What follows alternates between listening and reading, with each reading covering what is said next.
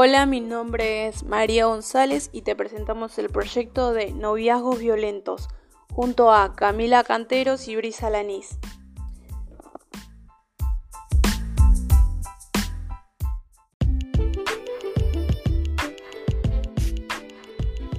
¿Qué es la, la violencia en el noviazgo? La violencia es una relación de pareja que se entiende por cualquier agresión física, psicológica, mental y sexual con el fin de dominar y mantener el control sobre la otra persona.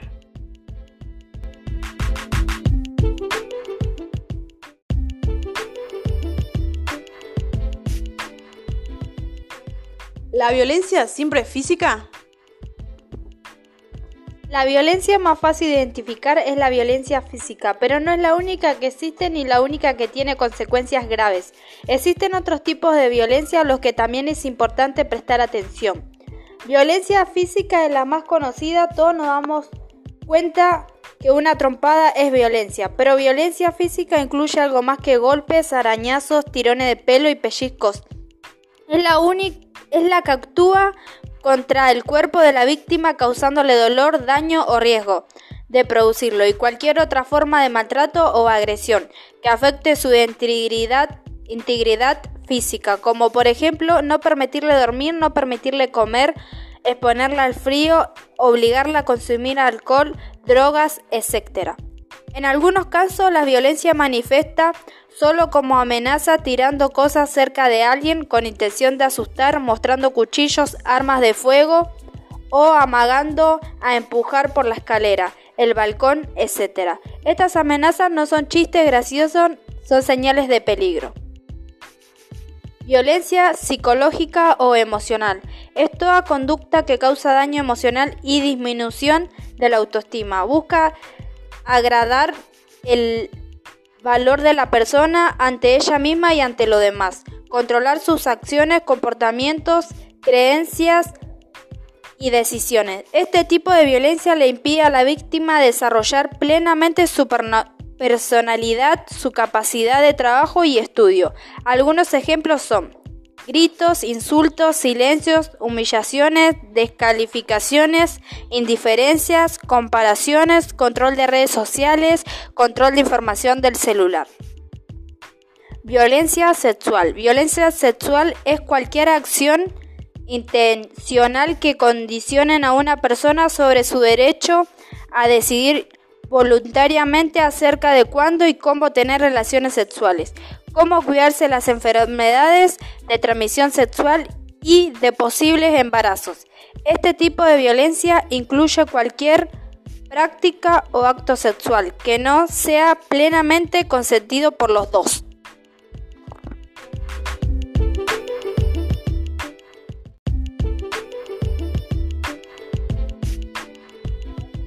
¿En qué lugar suelen ocurrir la violencia en el noviazgo?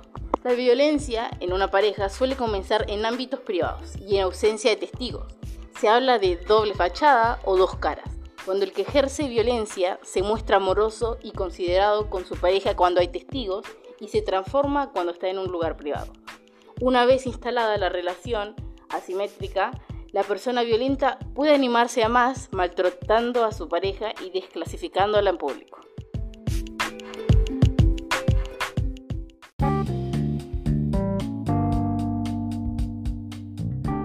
¿Cuáles son las consecuencias para quien sufre violencia? Las consecuencias son muchas, desde leves hasta graves. Como las emocionales, una relación de esta naturaleza siempre causa daño en el autoestima, postergación de los proyectos personales, empobrecimiento del círculo social y alejamiento de familiares y amigos. Físicas. Las consecuencias graves son las lesiones físicas permanentes, rotura de dientes, de tímpano, fracturas, golpes en órganos vitales, golpes en la cabeza, etc. Sexuales. La violación y abusos dejan marcas imborrables a nivel psicológico y emocional. También existen el riesgo de contagio de enfermedades de transmisión sexual, embarazos no deseados y abortos realizados en condiciones de riesgo. Económicas.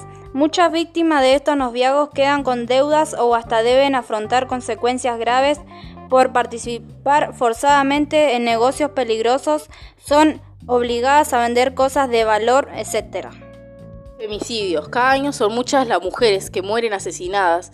Otras estadísticas menos conocidas de las mujeres que se suicidan por no, porque no pueden salir de la situación de violencia.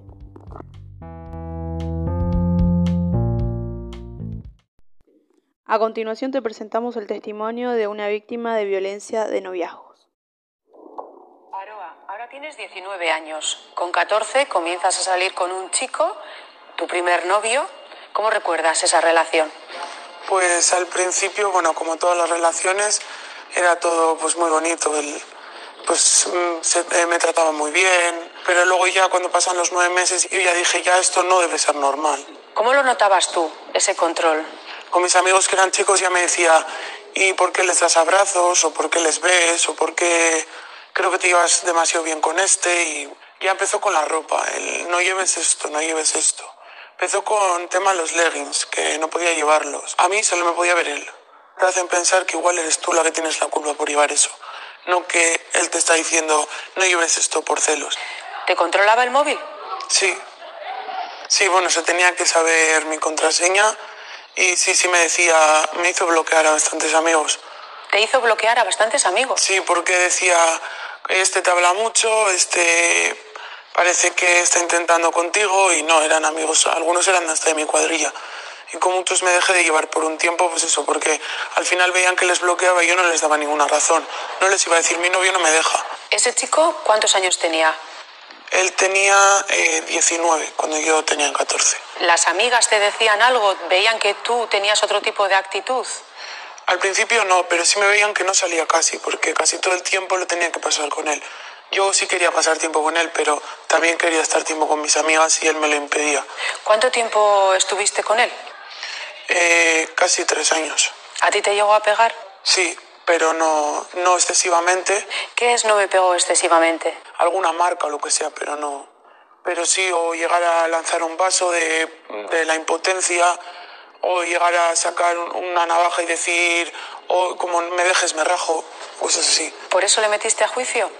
Sí, bueno, yo no, fueron mis padres. Ah, ¿tus padres le metieron a juicio a él? Sí, yo me negaba, pero porque yo seguía con él. ¿Cuál era el objetivo? Que no pudiera acercarse, porque ellos no me, no me veían tan segura de que, de que yo lo podía dejar definitivo. Entonces, si no se podía acercar a mí, pues lo preferían. ¿Y se consiguió algo? No, porque yo a mí me daba tanta miedo la situación que no conté toda la verdad. O sea, fui al juicio y no conté la verdad. Entonces no, no llegaron a darle orden de alejamiento porque como conté solo un cuarto de todo lo que había pasado. Aroa, ¿cómo es el día en el que le dices que no quieres estar con él, que quieres dejar esa relación? Eh, pasó el juicio y todo y bueno, él me amenazó y me hizo como la señal de o te voy a matar o sí. ¿Qué señal te hizo? Así. Desde, y yo le vi y ahí me asusté. Tu familia te ayuda, te lleva donde una psicóloga para que tú puedas superar esto y vuelvas a ser la Aroa que has sido siempre. Yo siempre he sido una persona muy alegre y igual me he pasado tres años mm, es que sin salir de casa, pues, o era en casa o con él. Con mis amigos no podía estar porque se iba a enterar. El, el novio que tenías vivía en tu mismo barrio y en la actualidad sigue viviendo en el mismo barrio. Sí. ¿Le ves? Alguna vez. ¿Le tienes miedo ahora? no sé, yo ahora creo que me tiene bastante como respeto. No, muchas veces me ve y agacha la cabeza o algunas veces es capaz de decirme hola, yo no tengo ni que saludarle ni nada.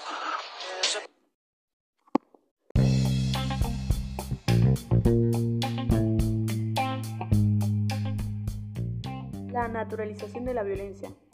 Vivimos en una sociedad que tolera altos niveles de violencia, Naturalizamos las cargadas, ridiculizar al otro, los insultos amistosos y no tan amistosos, los empujones, los celos, el control de la pareja, etc.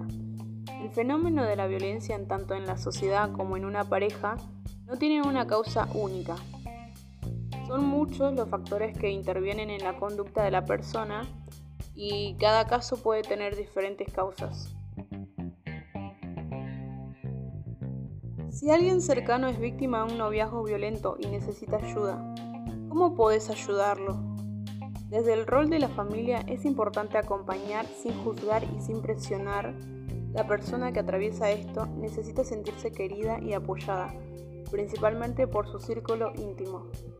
necesita sentir que es valioso o valiosa para tener la fuerza de cortar con, con una relación que considera su gran amor, entre comillas, pero le causa un grave daño. Es importante poder brindar cariño y contención sin pretender que se encuentre soluciones inmediatas para poder darle tiempo para que pueda tomar una decisión propia.